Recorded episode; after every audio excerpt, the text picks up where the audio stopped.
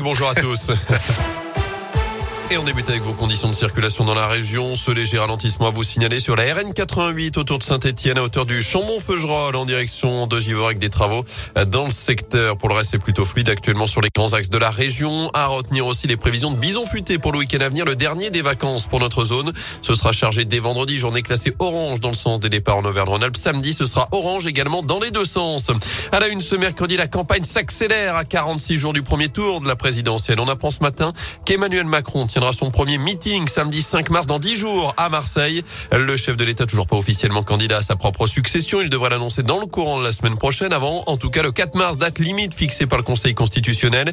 Date limite également pour déposer les 500 parrainages d'élus. Emmanuel Macron les a déjà, tout comme Valérie Pécresse, Anne Hidalgo, Fabien Roussel, Jean Lassalle et Nathalie Arthaud.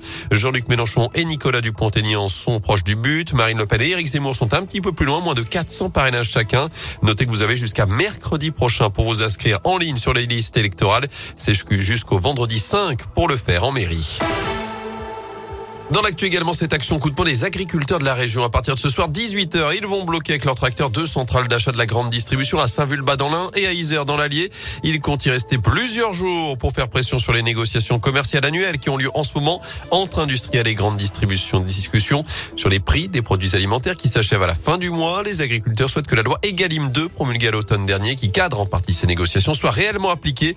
Michel Jouet, le président de la Fédération régionale des syndicats d'exploitants agricoles en Auvergne-Rhône-Alpes de la profession agricole et on a poussé le gouvernement, mais également le ministre de l'Agriculture pour pouvoir sortir cette loi qui encadre les choses pour qu'on puisse avoir euh, des résultats. Maintenant, nos agriculteurs sont en quête de ces résultats et pour qu'on puisse avoir une durabilité de nos exploitations agricoles pour continuer tout simplement de nourrir nos concitoyens, il faut absolument que cette loi, qui est tout simplement un encadrement législatif pour pouvoir avoir une valeur ajoutée qui revienne plus précisément dans les exploitations avec toute la transparence nécessaire. Et il faut que tous les opérateurs, la grande distribution, mais également les industriels puissent euh, appliquer tout ça. Certes, c'est tout récent, mais pour l'instant, il y a quand même peu d'applications pour qu'on puisse avoir des retours euh, massifs dans les cours de ferme. Et les agriculteurs vont donc se relayer jour et nuit à Saint-Vulbas et à Isère à partir de 18h. Le plafond des tickets resto maintenu à 38 euros par jour jusqu'à fin juin, annonce ce matin de Bruno Le Maire, le ministre de l'économie. Vous pourrez encore les utiliser le week-end et les jours fériés, mesure qui devait se terminer lundi prochain.